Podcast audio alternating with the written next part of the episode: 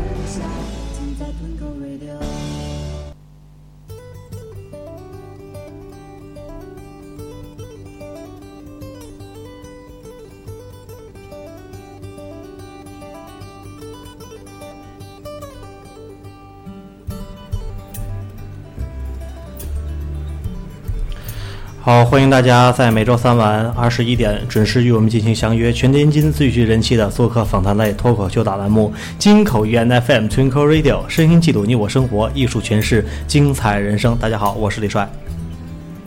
江主播醒醒，哎，醒盹儿，岁数大了，这九点犯困了就。大家好，大家好，嗯，直播预告我之前我也做过了，今天我在公众号，我和这个微博里边我也都我也都又预告了一下啊。嗯，上期上前两天我发了这么一则消息，发了这么一则消息啊，我说咱们两个好像聊的有点词穷，咱们是吧？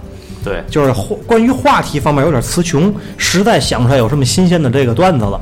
因为咱们给很多的听众朋友们从朋友圈、微博上给他们发哈，就是别总以咱们为主去直咱看一下观的想大家有有？什么想听的，结果我得到的统一的答案都是什么呢？想听岛国妇女，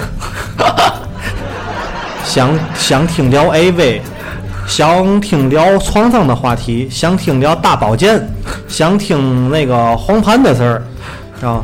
反正就是他妈没有正题儿，哎哎，反正那架势的，我反正我一看我不行，我给综合一下吧。对这期聊聊慰安妇的事儿。不，这俩不一样啊，一个是有情感方面的哈，还有一个是有气氛方面的，对吧？对对对，所以说，你说这样的人，我们得找是一个什么样的专家，对吧？所以说，我们考虑了，再三考虑啊，请出我们重量级在我们往期当中哦，人气最高的、啊，人气最高的啊，嗯就是我们的嗯、怎么介绍呢？怎么介绍呢？什么哥？什么什么涛哥哦，涛哥，涛哥，涛声依旧啊，今天依旧的回来了。那个打个招呼吧，涛哥。呃，各位听友，大家好，我那个李帅和蒋主播，我今天说，我觉得今天这个话题很严肃，这个不太适宜开玩笑。再一个，你刚才说的那，你你头开始说的那一堆什么的岛国妇女啊、大保健和这个慰安妇，这是两个问题，我觉得不能混淆，绝对绝对不能混淆。这是一个很很沉重的话题，也是很严肃的话题，这个不能拿这个开玩笑。对对对，你说的。那个，所以说，咱从气氛这儿开始，咱咱们检咱检讨一下，咱们把玩笑扔在大洋彼岸的那一边。不是，我是怎么想的啊？还还有一个问题，嗯我不是这方面的专家。不是我我你们我说这个？专家，你们说这专家，我是哪一方面的？那么说吧涛哥，涛哥，我那么我那么说吧，我现在啊，仅以我李某人代替我身边所有的广大男性同胞讲一句：如果妈哪天打日本，啊，然后咱政府也允许到那儿掠夺点日本妇女儿给咱当慰安妇，我操他妈，我们大伙儿第一个报名，哎，第一个报名，来点掌声。你不用打日本，你现在自己花钱去到那儿旅游，你去东不对不对，哎不是不一样哎，禁止对华服务，歌舞伎町你到那儿，你不也找不着，人家也不也不给你服务嘛，对吧？这个我你不要说，你不我是是掠夺，我是强奸那种性质的。你不是说你到那儿我嫖个娼，你你就是为中国人报仇去了？这不是我是给自个儿报仇，就是那旁看了不过瘾，给你自个儿他们说，你明白？给你自个儿报仇，你受过什么虐待没有？这这个这个话题，我认为应该还是严肃一点，还是严肃一点啊。那完了，咱请错人了，请请错了，你走吧。不，你趁现在还有二路汽车，你赶紧走吧，九点二二号现在还有吧？这个这个事儿啊，就是这两天那个，呃，今儿还是早晨这个李帅跟我说的，说现在真正上映了一部纪录电影，我看了看，哎，纪实纪实片，嗯纪录电影叫《二十二》，是吧？当然，这个电影我没看，我只是在网上查了查它的关关于它的背景。我看我看完了它背景，我就觉得我不在网上找，我我决必定须去支持一下票房，哎，对对对对对，你他说的对，支持一下票房，不是炮房啊，票房。哎，听明白了你？那嘴瓢啊！对 对对，我怕你去错地儿，关键是。所以我就觉得这个事儿，等到如果真上映的话，咱们可以去看一看。不是不是，上了两天了已经，我查了查，好像上上映两天了，我的拜拜。不是咱们天津好像没有啊啊，。有有有有有，是吗有上映两天了。那我就没查对，我说后来有时间去去看一看，去电影那么院看一，看反正这个等会儿我先给王八蛋禁言一下，这他妈又开始了，又开始了。所以说这个就是人怕出名，猪怕壮。这每回的一直播，哎呦就没完没了这个广告。行，咱回归咱继续讲啊。这个简介我也看了，电影我也没我还没看见，也没哦，你也没抽时间没看？对对对哦，就反正把时间可能都浪费在炮房里了。然后咱这么说吧，你这拉的广告赞助你三张电电影票，这个我先说一下，这电影让谁给挤兑的？嗯就这《战狼二》。《战狼二》啊记得对，现在咱咱这么说吧，《战狼二》热度没过去，这一方面。第二方面呢，很多人啊现在还能说，只是说成熟一点的观众呢去看这些话，这种题材，你让青年人去看，他不太会接受。我我不打不热闹，没有恋爱，没有搞笑，没有各种场景，没人看。对啊，还没咱先讲一下大概动作，哎，也啊没有动作。咱先讲一下啊，这个《慰慰安妇》这个电影，早在前些年韩国拍过一个片子，就叫《慰安妇》，讲述的大多数是从韩国和朝鲜一地带被日本兵掠去的当慰安妇的那么一个仿纪实，还不是纪实，它是模拟现实、现实还原那种的拍的。然后呢，在二零零二零一二年的时候，啊，这个导演叫叫什么郭柯是吗？对这个叫郭柯对吧？郭柯郭可郭柯柯柯可可柯，啊，不柯柯南那柯对吧？对，郭柯，对，他拍的这个片子那个是三三十二，他拍的是三十二。这个三十二是什么呢？是在当时啊，我你妈怎么倒我口歪了呢？我 三十二，哎，三十二，拍三十二是是什么呢？是指中国大陆在拍那个片子之的时候，现存的啊有二十万，只剩下三十二个了，就是这个慰安妇。他是说那个能能能能够暴露名字，对对对，能够能找着的，就是对对上号的还剩三十二个人。然后呢，他只而且他讲的是单独一个点，他针对那一个人去拍的，针对一个老人去拍的啊。那么今年他拍了一个，就是前两年拍了一个二十二，他早在其他地区早就已经上过映了，但是在大中国大陆刚允许批准上映。但是他在前两年拍的片子是只剩下二十二个老人了，但现在今年啊，此时此刻，咱已经上映的时候，仅存几个您知道吗？仅存几个？我我看了，还还剩哎八位。仅，存八位，现在就能对。对上数的，能知道还活着的，就剩八位，而且一位一位相继离世，大概都是九十来岁，那当然，哎，都是九十来岁。对，就是讲述他在拍这个片子的时候。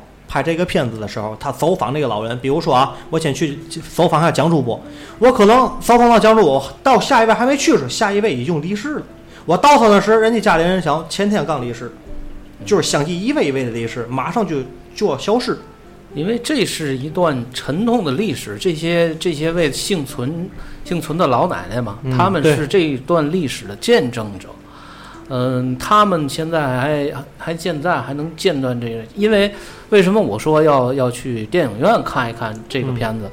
嗯，是支持，是因为咱们现在啊，像这类的片子，我觉得应该是好好宣传，因为咱们现在你看打开电视，嗯，你平时如果没什么事儿，电视你看每个频道都会有抗日剧，现在所谓的抗日神剧啊、雷剧太多了。啊，包括这个《战狼二》啊，我拿手机也看了。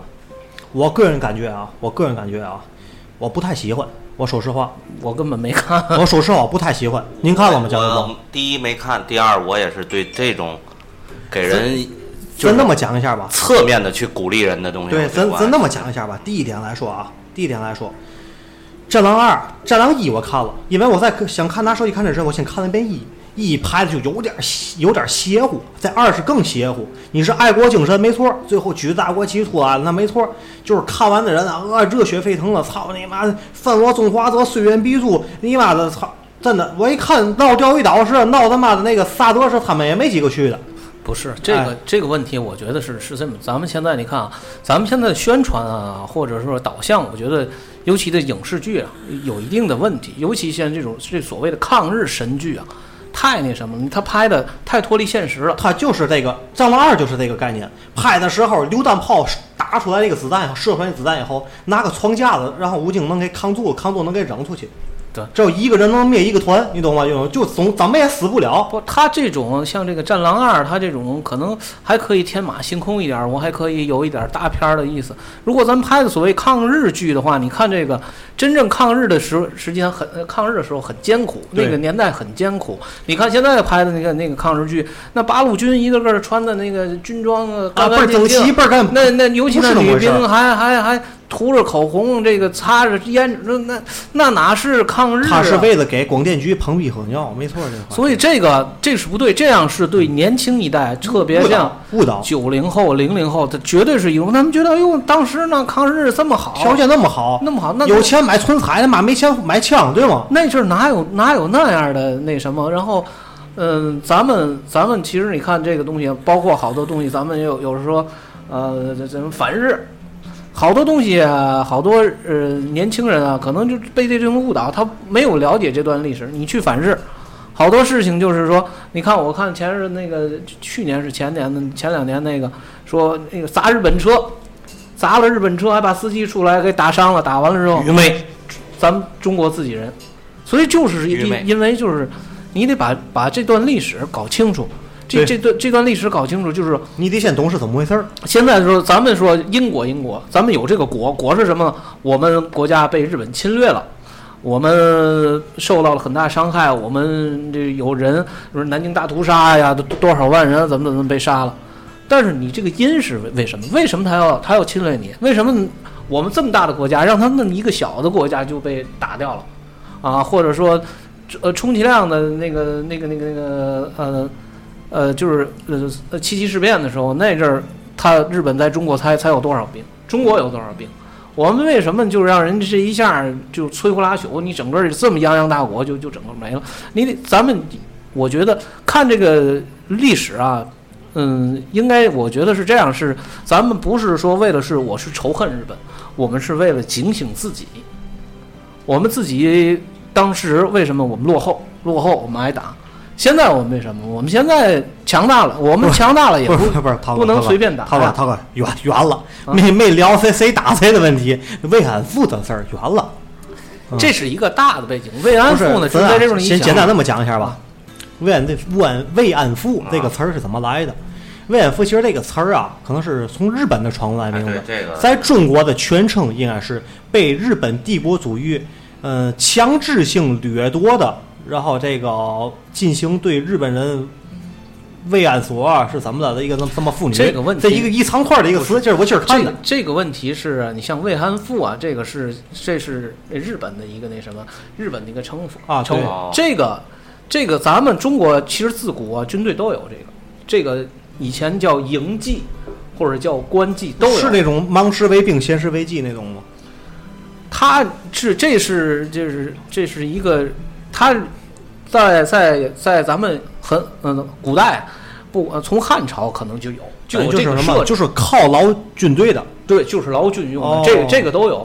但是呢，这个为什么日本他这个慰安妇为什么就是特别的引起大家的共愤？就是说我劳军是我自己的人，他是强征了别哦人去劳军。哎，另外还有一点，涛哥，嗯这个我这个这我没听过。在过去的时候，你像那个汉朝时，你说就有，嗯在汉朝时就讲咱们自己的国家啊，咱们当时用的这些劳是叫劳军吗？你想想，呃，它的这名称叫营妓，有叫营官妓哦都有叫营妓这个还不但是咱们呃咱们国家，全世界都有，德国也有，啊，咱就那么说吧，呃，美国也有。呃咱一个一个举例啊，嗯那么说吧，先拿中国古代举例，汉朝也好，哪个朝代也好，是用咱自己中国人吗？还是从外国也是掠来的？有有史料记载吗？应该是有有的那个，比如掠过来当了奴隶了，那就直接冲就冲冲冲军了。那那么说，如果是武是本国的嗯啊，是是像从从从军一样，他是征集的招来的，对，还是说到就是到村里，到人家住户里就蹬出来个女的就走？呃，这个具体的这个应该，我觉得要到汉朝的时候没有这么文明，可能也就是说，比如匈奴跟汉朝打仗，嗯，匈奴人哗一下进来之后，占了汉朝的地方，把汉朝这一部分妇女掳走了，掳到那边他就劳军去了。哦，等到咱们这边又攻过去了，把这个也许把把咱们的人解救出来了，又把他们一部分人俘虏了，就就是这样。这个从从古就有这个制度。我你们俩说这个啊，今天我还真是很多不太懂的，就是您您是您是装不懂，我不是装不懂啊，这个呃，李帅呢，今天是好奇害死猫，有点那感觉，他是出一怀着那种好奇的感觉哈、他是往那个呃这个这慰安妇，他是往那方面的去想哈、今天涛哥在这儿是直面正面的去讲，你甭管了，我我觉得你我往那方面引他。你们俩能哎擦出火嗨花。不是，他这个事儿，等我给他带走，你给你看带偏了。刚才看到了国民党到了台湾都有这种啊不机构不，是吗？涛哥刚才他那叫军官俱乐部。哦，涛哥刚才你你都提到的这个事儿，就是在古代时候就有这样的就有就有就有但那也是日本学咱。这个日本是他离净不学点好？不是他不是谁学 学谁的问题啊，这个这个是部队啊，这是军队啊，它的一种可以说是它的一种配置。为什么这个东西不能明说？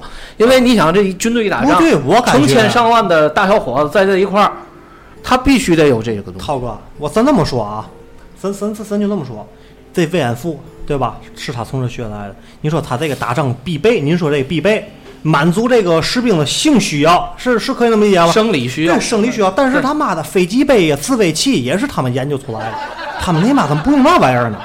不过二战的时候他没有啊，那会儿没有抗日的时候哪有啊？哦，对？吧？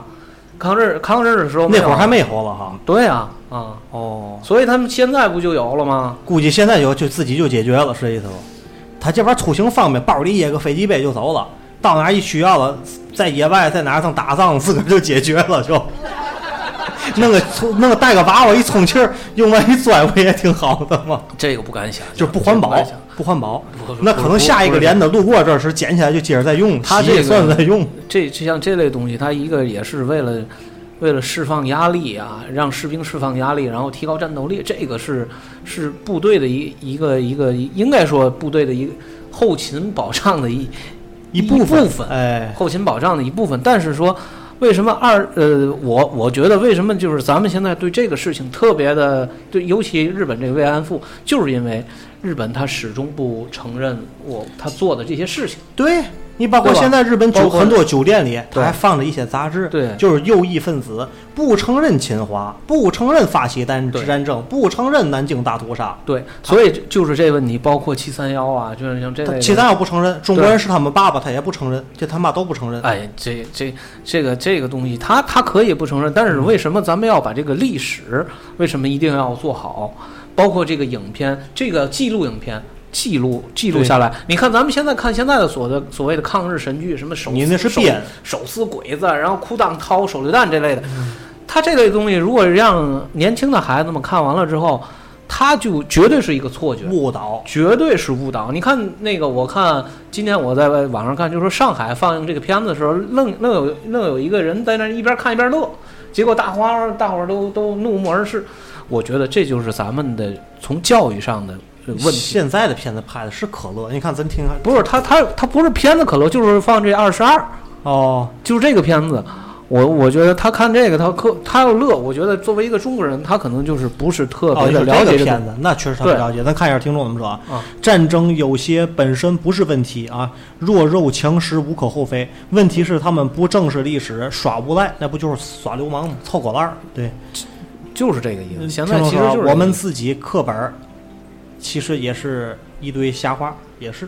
确实是小时候描述这个英雄啊，那个英雄抗日期间大肆落逃，也有有水分，只能说有有水分。确实，咱们现在好多东西，我觉得应该是比较认真的、比较专注的了解了解咱们这这一段历史。我们说刚才说了，为什么我们泱泱大国就让这个小日本儿就就这一下的摧枯拉朽就给打掉了？我把这个话题拉回来一下啊，关于慰安妇这个事儿，我看了几篇报道啊，关于这个慰安妇的，当时是什么情况呢？他可能在韩国和朝鲜时掠走了一部分，在中国的东北啊以及中原地带掠走了不少，然后呢，大概有二十多万。哎，对，二十多万，数字很大。嗯，然后这些人集中起来以后，送往各种不同的慰安所里。啊，这一个慰安所，据我那次前几年看韩国那个电影《慰安妇》那那个电影，我看的时候是怎么样的？就是一个小营房，类似于现在的一个小二楼，像见过村儿里那种小学校吗？那种二楼，像那种性质的。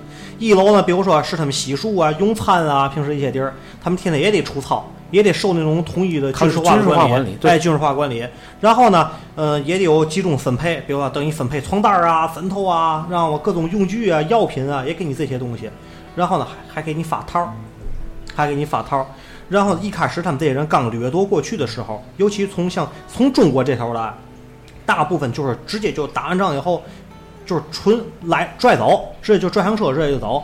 从韩国那边来的很多是有的是骗过来的，有的是什么呢？告诉孩子远洋去日本去哪儿留学去，呃或者是去那儿上班打外出打打工就那种对骗过来。我看那个电影记录就是那个老人是韩国人，他讲述的，纯属给他给骗过去的，告诉他到那边打工，到那就不是那么回事儿了，啊，到那儿给他拉进这个慰安所了以后，肯定上来谁都不从，不乐意啊，不从就打，握你，饿着你不给你饭吃。我还听说这个，他们很少就是，嗯，也看过关于这样的纪录片，还真不是姿色也都是特别好，还都不是这个概念。不是是是女人就行。哦，你当时你别你七八十的那不可能，反正就二三十的小姑娘，哎，反正是女的他就给你拉走，是妇女的拉走。他这个要真正的看这所有记录的这些东西，这些人嗯遭遇很悲惨，特别悲惨，特别悲惨。所以这个我要不说，我说这个事儿不是能开玩笑的事儿，这个事儿和你说那个小粉灯那是截然两两码事儿这是两个话题，这截然是两回事儿。两个事儿啊，这个是咱当时那么看，我看到一个报道，一个老人，他是，哦我是哪个城市的我忘了啊，反正是也是乡下的，给他拉倒了以后，人家是刚新婚，刚几个月，跟人家拉走了。去那儿后呢，他在他逃跑是第三个月的时候，还真不错，哎，八个月，长达八个月他逃跑的。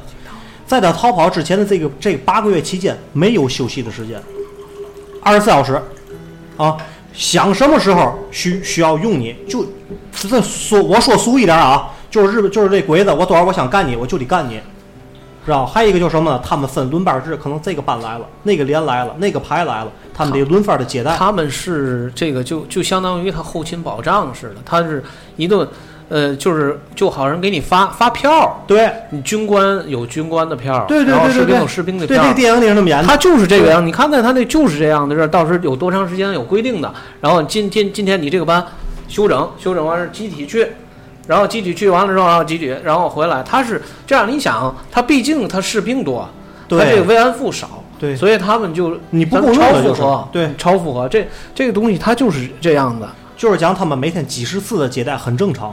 是的，是的，是的，这个这个咱那人疯了，真是。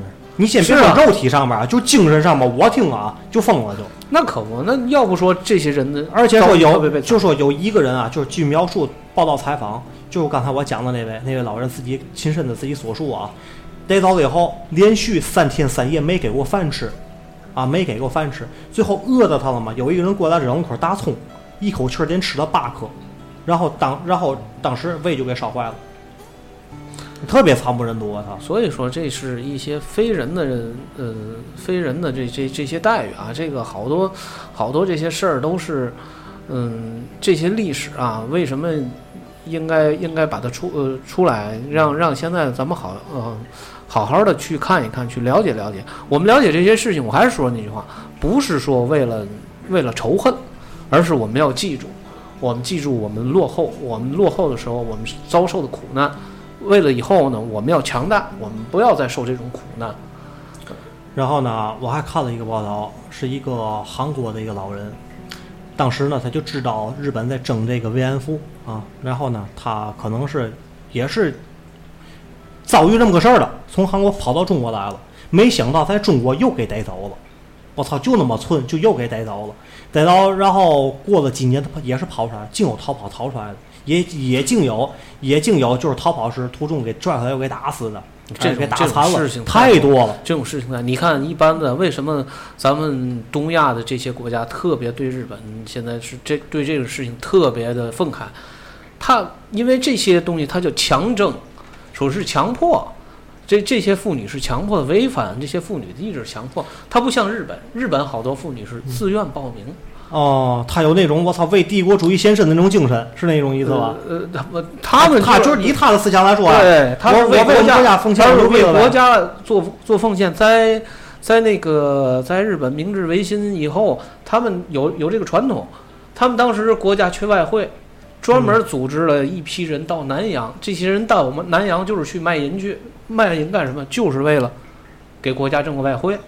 你看那个在那个日本有个电影《望乡》里那阿奇婆，他们就是这种，他们那些人就专门的到你说这阿奇婆推到好几十年前了，对他们就到到了南洋，这帮人到南洋没别的干，就是卖淫，卖淫干什么就挣了外汇给国家，国家拿这干什么？呃，干呃呃呃造枪炮、造轮船，你想这个很正常。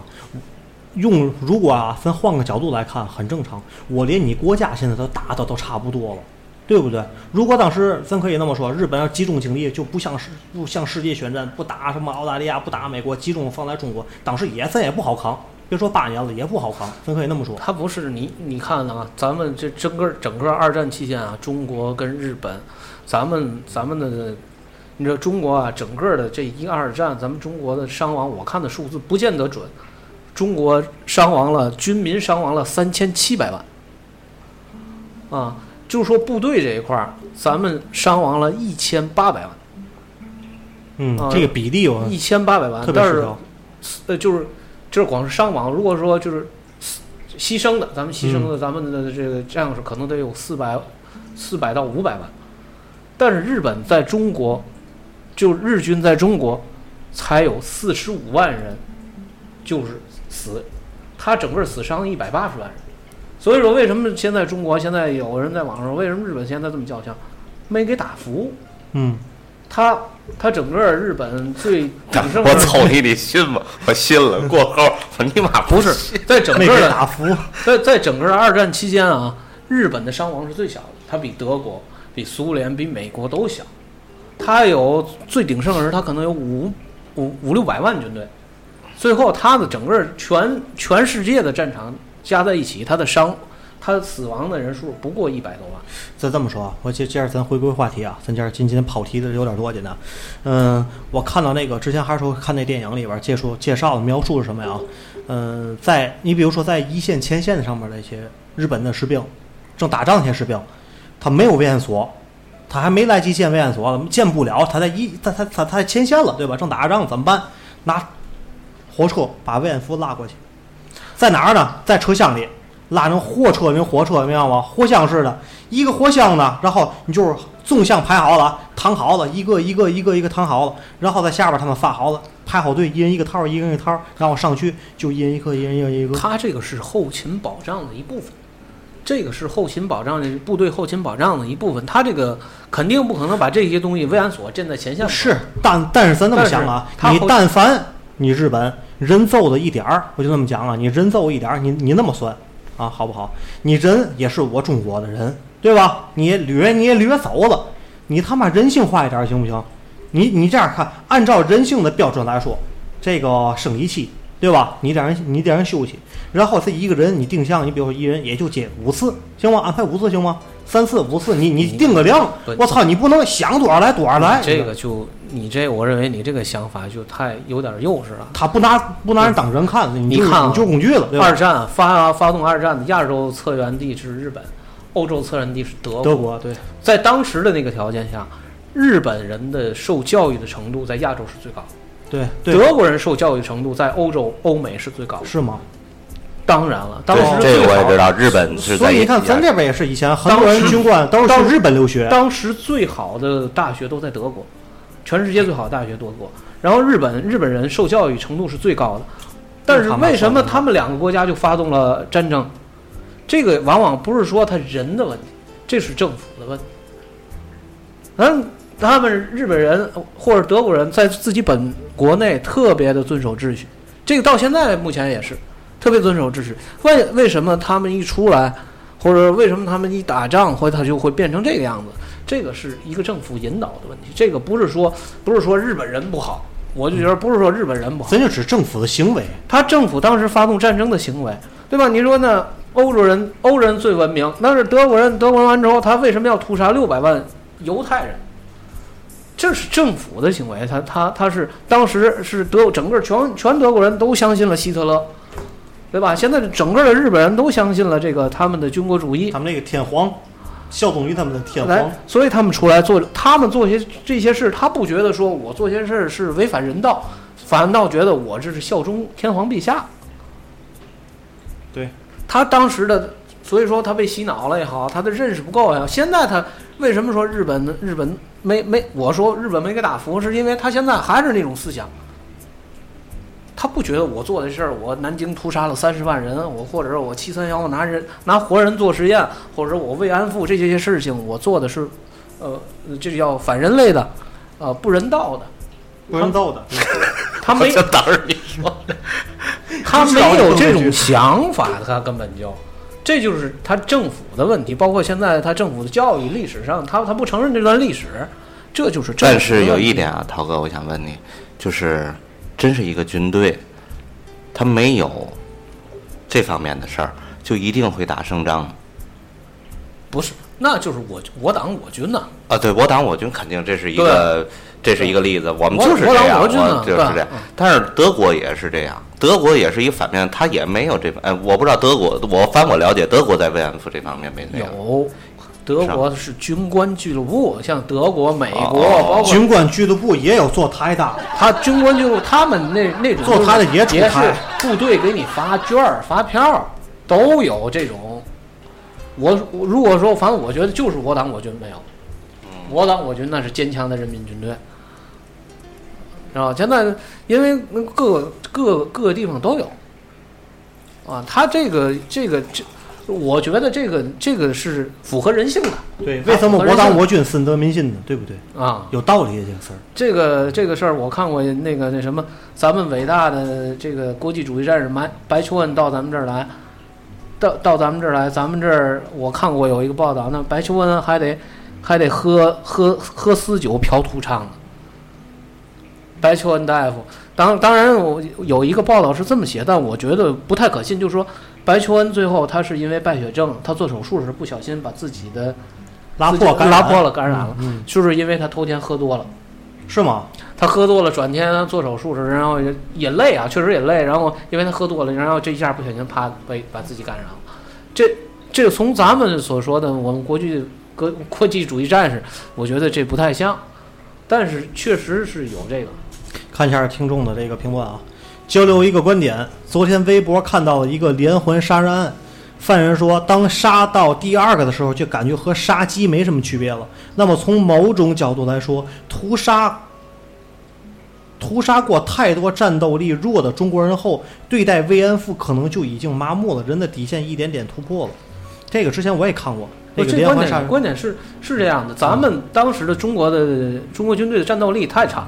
我看过一个报道，咱们啊，咱们咱们当时主要的主要战场是是国民党军，国民党军的那个呃总参谋长他叫他叫什么？他他做过一个报告，咱们六百发子弹才能打伤一个日本兵，就是这平均统据统计的报告吗？六百发子弹能打能打伤你一个。为什么呢？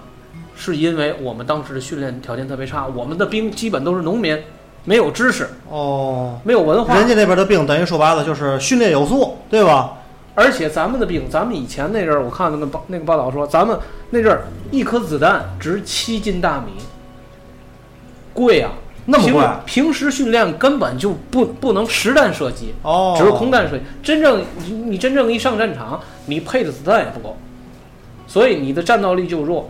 日本日本的部队里三分之一的日本兵是神射手，因为他们每个人在训练的时候，每一个月就得步枪就得是三百发子弹，训练啊，训练量就得达到三百发，然后那机枪就得是六百发，咱们这儿，他这一他他当一年兵，他可能打打不了三百那咱发子弹。咱这么说吧，等额换算一下，我等额换算一下，啊当时的当时那几十万的日本兵，嗯就好比咱现在的都是咱战斗力约等于现在的特种部队，或者是对对吧？特种部队。那咱们现在咱当时可能是几百万的中国士兵，可能就等于现在城管那连城管都不如。综合执法，等于还不如城管能打了，是这意思吗？这就是因为，因为我看的，因为咱们这些都是农民，嗯他好多农民他没有知识，没有文化，他都不懂得擦枪，不懂得维护这个枪支，好多东西就是一上到战场，枪跨插格了，我操不自己响自己炸炸了。哦包包括咱们的设备再不好，咱们的这个这个这个这个这个枪械又不好，哦所以这这样呢，造成了自己毁伤也特别大。哦，这就是我说，这就是这就是咱们找自身的原因，我们得自强。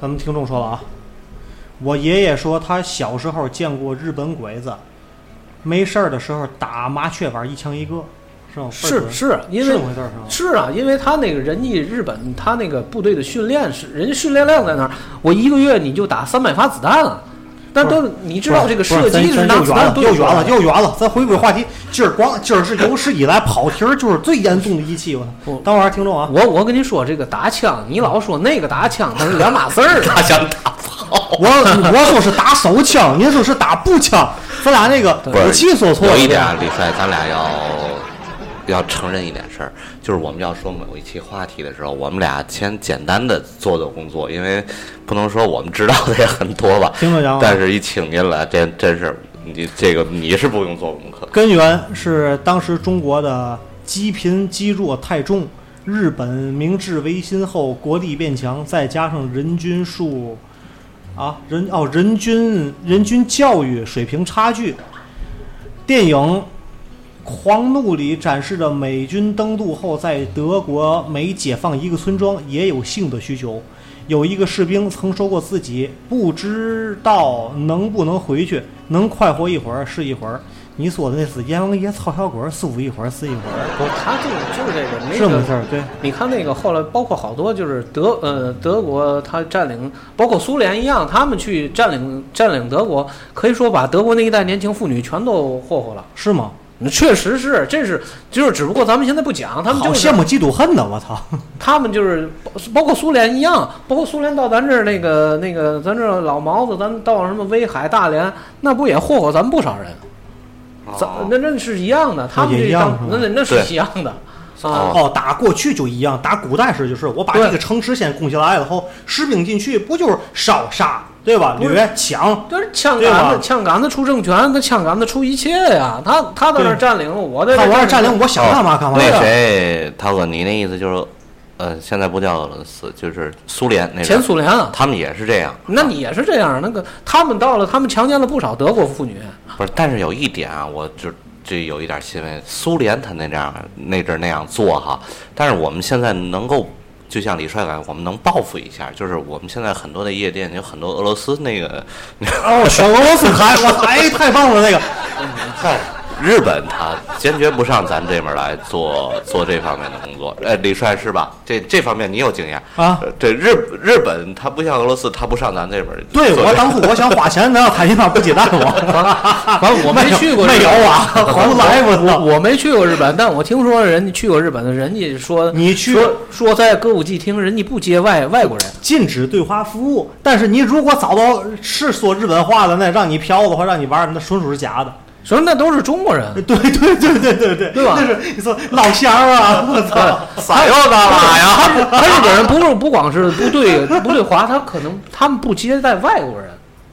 我看过一个一个一个报道，他们为什么不接待外国人呢？是他是因为他这个语言沟通不便，他们不愿意产生什么不是啊，禁止明令禁止啊，不是那么回事儿啊是，不是因为语言的问题。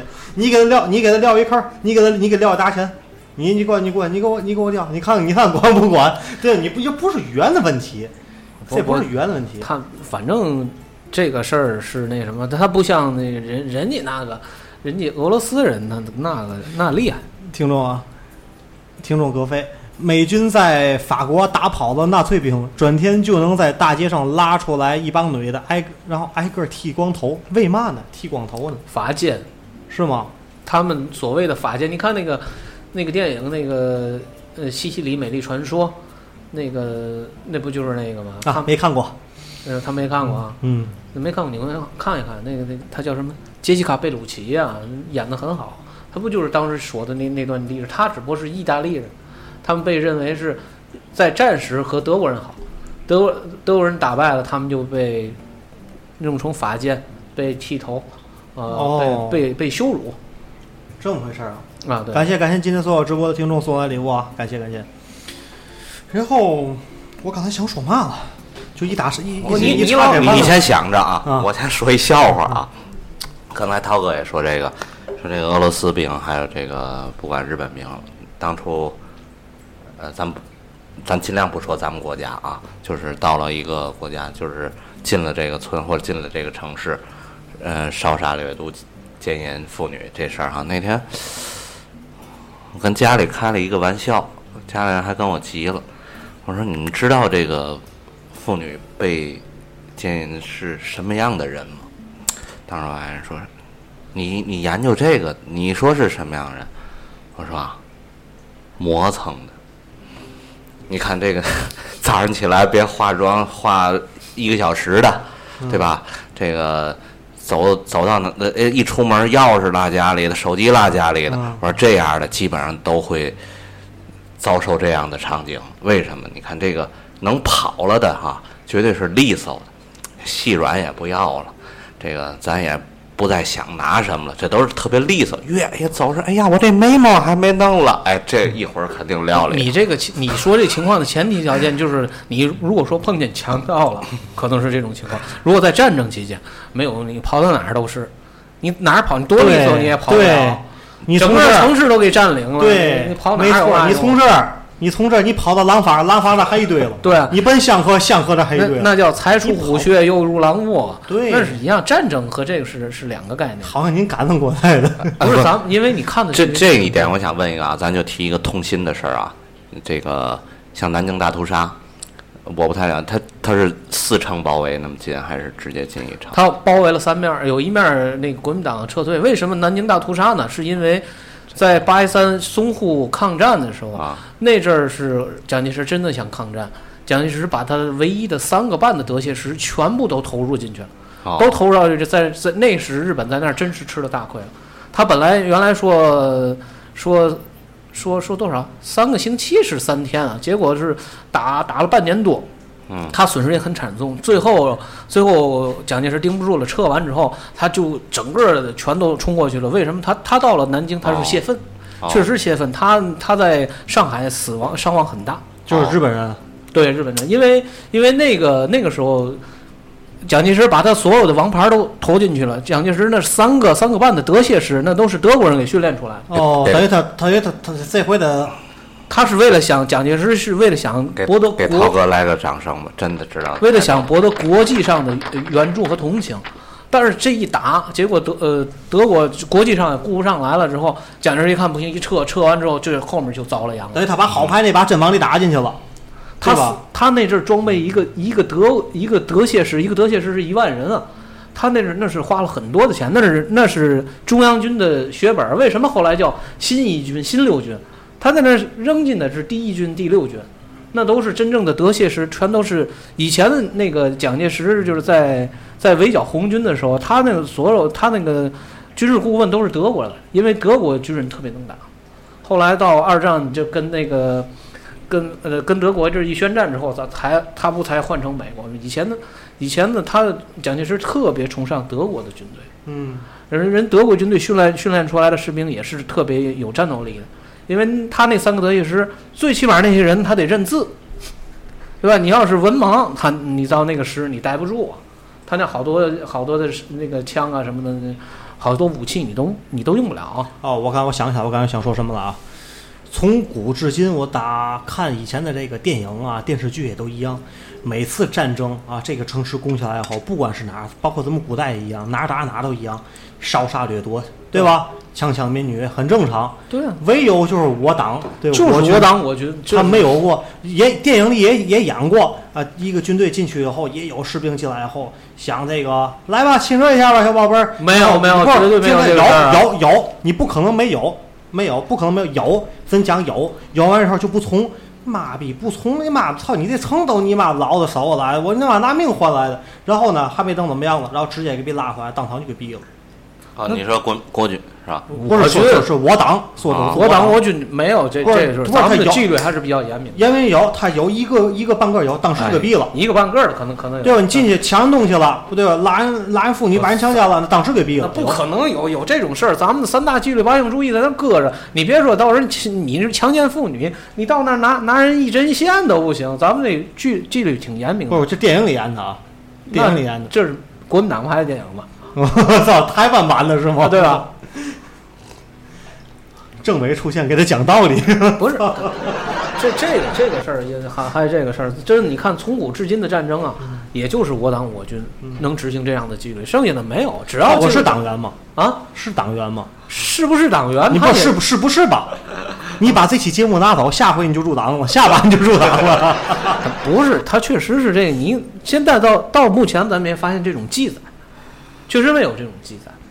然后好多你看，包括那清兵清清朝入关的时候，那在扬州三日嘉定三屠的，那也是杀了很多人，也是也是这个这个啊，对你说到这儿啊，涛哥，我想问你一个问题，像我们的这个老的军人哈，红军什么的，我们国家现在都给政策啊什么的对他们照顾，这个慰安妇，咱们国家是怎么去做？这我还真不知道但是会不我知道，啊，国家我看这报道这了，他有有低保，有低保。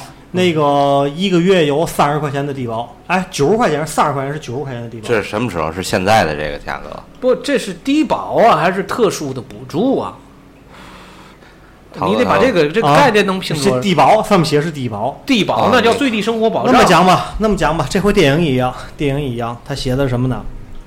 这个采访的几个老人，就说这个导演郭柯这个导演啊，啊，时间差不多快两个小时了啊，咱最后收尾吧，咱这个啊，嗯是这个导演其实挺挺伟大的。有一个曾经有一个投资人看好他的电影，我给你投资，投资是几百万的美金，数目挺可观的。然后呢，因为理念不合，人家撤资了，俩人打起来了，你懂吗？为嘛呢？因为当时就讲了，告这导演，你必须啊把这帮老人集集合起来，挖他们内心的深处，挖他痛处，一定要挖他的伤疤，让他对着镜头哭，把他内心的愤泄出来。观众他们他们应该喜欢看这方面，但是这导演讲了，不能这样式，他们是一群受应该备受关爱、受尊重的老人，你这样下去，无非是影响他们的身心影响他们的后代，那就你更更不不人道了，就你更不人造的了，就。对这样咱说那不行，我投资你必须得听我的。但是导演告诉他，这片是我拍，你必须听我的。那就那我撤资行吗？那你玩蛋去吧，那就给他了就。所以这个这个就体现咱们现在咱们这包括电视节目，咱们特别爱看这个哭哭嚷嚷，包括好多综艺节目，就必须得哭出来啊，包括选秀，我得怎么怎么惨，哭出来，大家可能才才会有看点。这个也我觉得也是现在目前大家比较浮华的一个现在。连综艺节目都这样做，所以说在这个正式的像这个，他这他就是这么要求，我只能说，只能说他的他的修养还是不够，对吧？这个投资人的修养还是对，他就想什么投资，我投资嘛？我有得想怎么把你这个影片啊，能发展到就是最大的这个价值化，能给我带来票房啊，对不对？有哭点才有卖点嘛。对呀、对不对啊？咱们现在是大哭大笑，要么就得弄那种非非常搞笑的事儿。我据我对这个整个这个片子这个介绍整体来看的话，这个片子没有太大的波折波动，说整个的电影都是很平静、很平淡，就是讲述这些现存这些老人的一个生活与他们自己的一些自述。呃，还有一些老人是什么？我接受你采访，啊，他接受采访的时候还问他一句：“导演门关好了吗？”就是特别不希望外人听到自己这遭遇，我可以给你讲，那当然，但是呢，我不能抛头露面，因为什么呢？我已经那么正经过那么多年，我好不容易就洗清我的身份，我不行不想因为我因为我的身份，我的子女、我的下一代受到影响，是这个意思吧？那当然，其实他还有还有一个名誉的问题。再说我这这些人都九十岁的老老人了，你让他们太激动，那也那也是不对呀、还有一个慰安妇，就是我说的那个，嗯、逃跑了，逃跑了以后，然后新婚刚几个月，啊，就是让人给让日本人带走了，八个月以后跑回来了，怀上了日本人的孩子，然后那个丈夫也不错，那就怀那就生吧，俩人给生给养给拉扯大了，然后就一直在这个村里背着骂名，他是日本人，他是日本人，从小就让人不受待见，现在到现在八十多了，没人跟他搞对象，一辈子没人搞对象，未娶妻未生子，跟他这老母亲现在在一起生活，还都健存。啊，哈罗剑存还七十多了，黑老所以这这些东西全都中日是的混血，都是人间的悲剧。所以说，咱们大家啊，这段历史是不能忘，不能不能忘记这段历史啊，而且要把这段历史，咱们不要，嗯，过呃，不要是做了一些过度的粉饰啊，咱们要还原历史的真相。尤其让咱们的年轻的孩子们以后知道这些事情是怎么样，不要觉得说，哎呦，抗日很，呃抗日我们很轻轻松，哎，对，啊，我们呃一枪打仨鬼子，那不可对，一枪打透能打死仨，啊对，操他妈的我一拳能打死俩，这个这个当时可没有这个天龙八部，对对对，六脉神剑，你说那是你？看现在这些这些抗日剧里，他不就是这么表现的吗？而且你想，轻轻松松，我这边谈着恋爱，我就抗了日了。电影电视剧它拍的过度与粉饰与假在哪儿的？这会儿打死一个，那会儿一会儿自个儿秃了一个一个连的，他也没有那么多日本人啊。啊，当时日本军队并没有那么多，对啊，总共总共日本在在咱们在中国也就一百到一百五十万的军队，还他妈没还没中国人，还还没中国还没天津人多了。他就为什么就是没有这么多人？为什么他也顶天津一个区的人口吧？他在中国总总体的人口不对你说。当时咱们不知道，现在可能也就这意思。对，就说就说到现在你到现在，啊比如说一个南开区这些人，就够他在中国全国的这些部队对所以说咱们当时这么多人，为什么没没把他打走？对吧？艰苦做了八年才才把日本人打跑了，这个还是值得我们思考。这我们不提日本，我们想咱们自己的原因。咱们现在自己强大了，日本再敢叫唤，他他只能叫唤叫唤。对，刚才听众说了啊，现在的抗日神剧最可怕的是什么呢？是让孩子们觉得打仗是件好玩的事情。就是这个样子。抗日神剧把日本兵演的就是太傻了，然后呢，就是让人们不再害怕战争，想通过这给人们洗脑。对啊，你就跟《战狼二》里边演的一样，吴京和那个一个小孩儿看工厂的一个小孩儿，那小孩儿说：“这是男人，我就得玩这些东西，把刀拿出来，把枪拿出来了。这那个那意味着我是男人，我就得打仗去的嘛。一出去不是让人那让人那个什么雇佣兵是出去差点没给弄死嘛，结果吴京给救回来了。所以这个东西，所以是误导，很可怕。还要绝对应该尽量的还原历史，让让下一代知道当时是绝对的艰苦卓绝呀。他不是说玩着我们就把日本人打跑了，对吧？你你咱们咱们这么多军队，这么多人，呃我们进了八哦，有一个原因就是在西南联大，包括西南联大校长的夫人，他们当时都得都得自己在在昆明做点小买卖才能补贴生活。这些人呢，都是当时那都是社会的精英啊。在抗战之前，他们他们家里都有冰箱。在抗战的时候，甭甭说在多么艰苦，到了昆明西南联大，他们自己都得还都得自己再做点小买卖，才能把自己的生活弄好了。人那些教那些大学教授们还得四处的去兼课，才能赚点钱养家。那是中国最精英、最精英的这部分人。所以说，当时特别特别艰苦。特别艰苦，也是差不多，反正这期节目差不多聊的差不多。嗯，然后有涛哥，我们特别省心。对不，下期聊小粉灯的事儿再说，再说那个。哦，可以可以可以，这下期你还得播那一块儿嗯。您是那个资深的，就是自己亲身经历，还是道听途说？我基本都是听你说的。哦，是吗啊？一会儿咱喝酒时咱还得聊。你上回不告诉我那几号活不错吗？我这玩意儿还分号呢。民族精神啊，啊是坚毅的，对。好，没问题。今天今天的这个听众也都挺热情，感谢大家一如既往的支持吧。然后最后再讲一句啊，就像我今天看了一篇文章一样，嗯，又有一位慰安妇老人啊相继离世了。然后呢，嗯，在未没采访他啊，没披露他之前，他可能经过这一辈子的洗清啊，与这个时间的冲淡，他也可能就是他已经死的时候就一就是一个普普通通老人，但现在把这个事儿都给他讲出来以后，他可能他好不容易就是摘去了这个慰安妇的这么一个名字，这么一个帽子，等于现在他死的时候又给他披上这个，又给披上这冠名了，等于是。我觉得咱们社会应该有嗯有这么一个共识，包括这些慰安妇的这些老人，不要说一说慰安妇就好像要歧视。我觉得他们是受尊敬，应该受我们尊敬的。对，他们不能说是英雄，但是他们应该是受我们他们替我们经受了。替对我们中华民族对经受了那一部分苦我可以难，这么讲，任何人都一样。你要一天被干那么多次，你早自杀了，你连活都活不下来。他你要不就给怼过死了，要不你自己就死了。他们能坚强的活下来，那就表现出了咱们民族的伟大的这个毅力，这个毅力，对，对不对？他们应该值得尊重，很可贵。对吧？也就应该，我们也应该像韩国一样为他们塑像，呃，为，嗯，对他们进行纪念。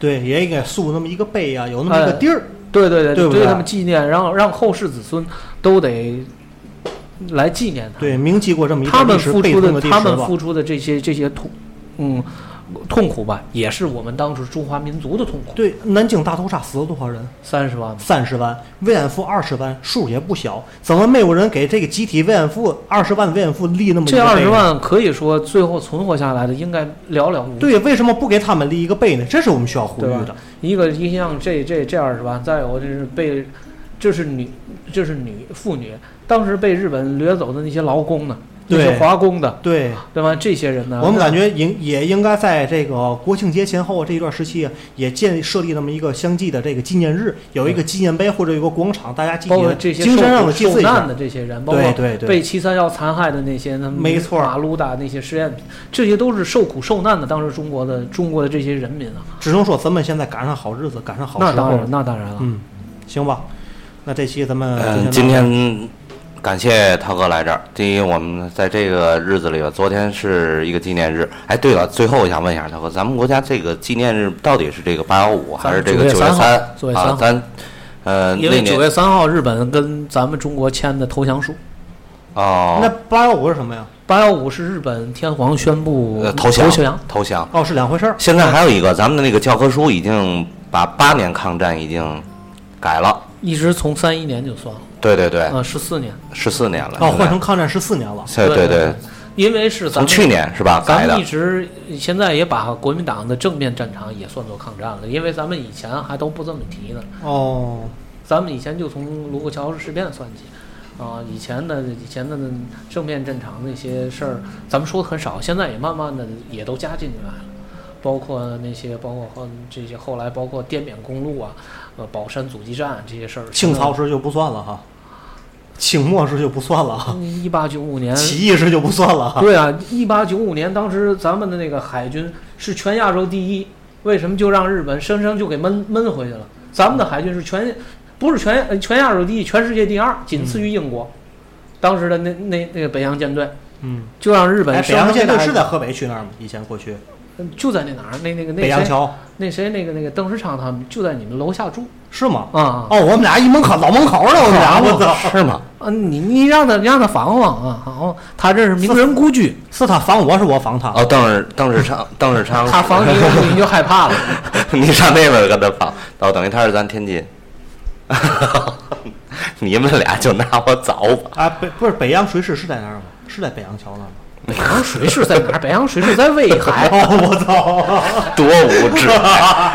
哎，不是，最后给你们来点笑点还不行？这一期够压抑的。北洋水师那在威海，威海刘公岛。嗯，对，刘刘公岛在威海，我没错，我没告诉你北洋学校是在北洋桥那儿就不错了。我告诉你，不是。北洋知专在那儿。对对对，我操！行吧，这期就到这儿吧。反正到现在都快收场了啊，还还有同时有将近五百个人在线了。反正今天直播热度也挺挺高的啊，感谢大家一如既往的支持我们进口玉言啊。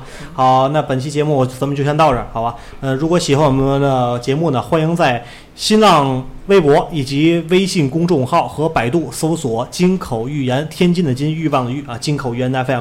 及时关注我们，然后收听每期精彩节目。我们的直播在每周三晚二十一点到二十二点进行一小时的直播，然后我们的录播节目会在每周六会及时给大家更新，可以在我周六的时候听一下我们直播的录音，好吧？如果喜欢我们节目，随时可以给我们留言，或者在弹幕当中与我与我们进行互动。好，感谢各位到最后还送客荔枝。